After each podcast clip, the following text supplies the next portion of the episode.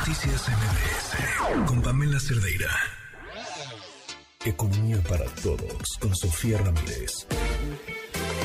Sofía, buenas noticias en cuanto a la inflación. ¿Cómo estás? Muy buenas noches. Buenas noches, Sam. Ya siento que llevamos varias rachas donde podemos estar contentas porque primero el país crece, la inflación va para abajo. No, Amo tu optimismo. No, sí, es que sí está bien. Está bien. decir, después de, pues, ¿qué nos echamos? O sea, un año y centavos de una inflación rampante, sobre todo en alimentos. Ojo aquí, todos los que van al súper eh, el fin de semana, amas de casa, personas que van manejando, no me dejarán mentir que no es que la leche esté más barata, no es que el huevo se vaya a hacer más barato, o sea, el huevo, el pollo están carísimos. El pan sigue también incrementando su precio, el, el maíz, la tortilla de maíz sigue estando a los de. Bueno, creo que todo esto es para darles un poco de contexto. El que la inflación se vaya conteniendo no significa que vamos a ver disminuciones en los precios. Punto número uno. Punto número dos, creo que el hecho de que estemos hablando que la inflación de alimentos ya no esté a doble dígito, estamos hablando que haya estado pues, arriba del, del 15, 18% durante algunos meses eh, a finales del año pasado. Ahorita ya estamos en 9.7, 9.8. No estamos del otro lado, sin duda. Primero, pues porque quienes consumen más alimentos son pues, los ingresos, los hogares de menores ingresos consumen una mayor proporción de alimentos de su ingreso total pues, que los, los hogares de ingresos medios y los de ingresos altos. Eso sin duda. Pero hay otro elemento que parece muy relevante y es Fíjate que estamos eh, muy probablemente ya cerca del fin del incremento en las tasas de interés. Van a decir, no, estás hablando de inflación, ¿por qué te vas a hablar de tasas de interés? Porque va junto con pegar. Primero que nada, la inflación tuvo un menor eh, incremento al esperado. Ahorita estamos hablando que en la primera quincena de abril estuvo en 6.24%, en la comparación anual eso sin duda está muy bien porque no solamente va descendiendo, sino que además está por debajo de lo que esperaba el mercado. Sin embargo, hay que voltear a ver, ¿te acuerdas? La inflación subyacente, que es este índice, este subíndice de bienes y servicios que tienen que ver con los precios de mercado. Esa todavía está en 7.75. Eso es más alto que la inflación general y obviamente esto es porque la inflación general pues es ahí un, un promedio, digamos, ponderado de inflación subyacente e inflación no subyacente. La inflación no subyacente está en 1.82% en la comparación anual en la primera quincena de abril. Eso, bueno, suena como una locura. Imagínate tener una inflación de 1.82.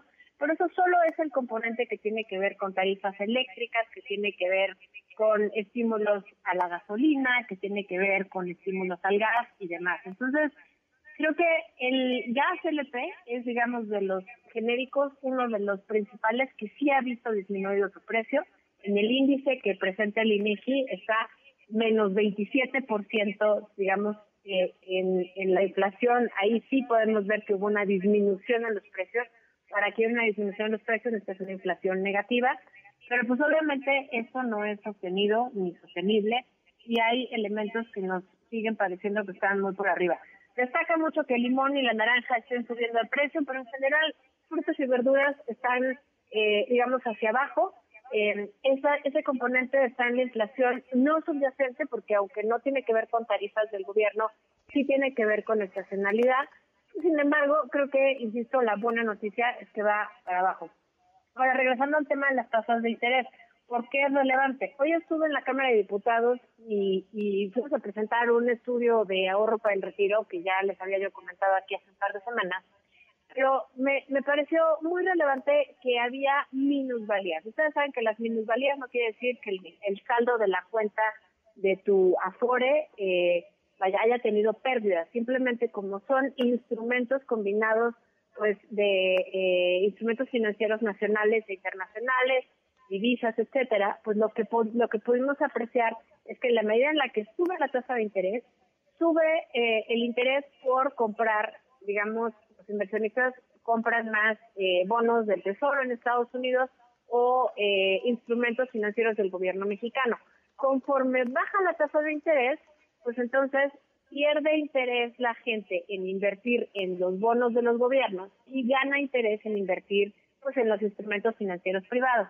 Entonces, elementos como el que haya habido minusvalías durante todo 2022 tiene que ver con que haya habido una alta tasa de interés y que los inversionistas en cartera preferían invertir en instrumentos gubernamentales a invertir en instrumentos privados. Entonces, ahí es donde una vez más empiezas a ver, no es que esté bien o mal que suban la tasa de interés, simplemente son consecuencias.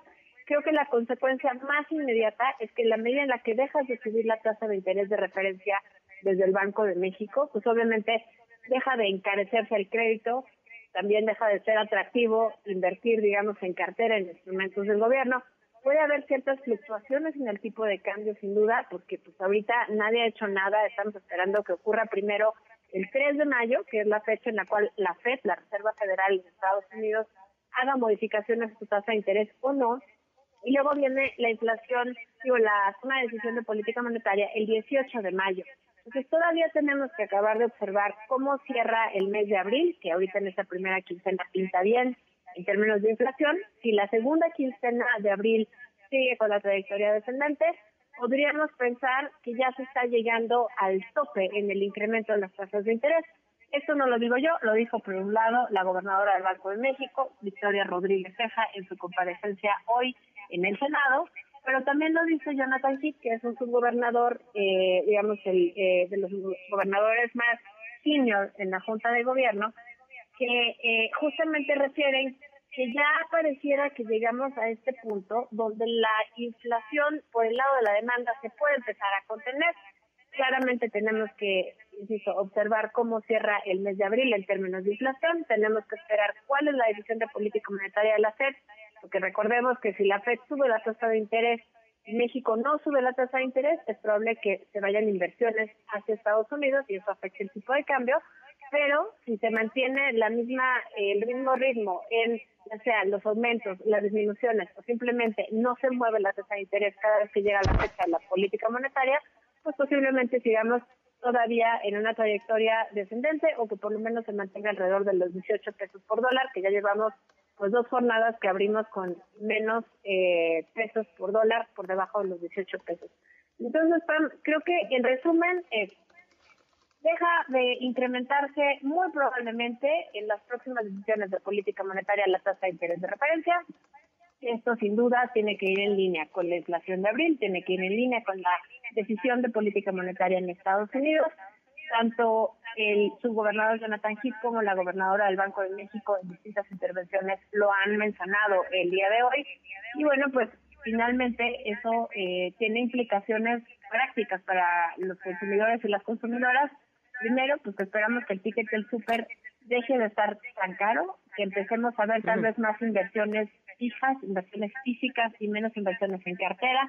Puede haber ligeras fluctuaciones en el tipo de cambio, pero también quiere decir que la economía puede volver a reactivarse de una manera más dinámica a nivel global, esperando que la inflación a nivel mundial pues ya esté también en un proceso descendiente, descendente y digamos eh, sin un repunte. Claramente todo esto implica que no puede haber choques externos, no puede haber otra declaración de guerra, habría que estar muy pendientes del, entorno internacional y por supuesto del contexto político electoral a ambos lados de la frontera, tanto en Estados Unidos, pero por lo pronto, bueno, buenas noticias para los bolsillos, para ti, para mí, para todos los que nos escuchan.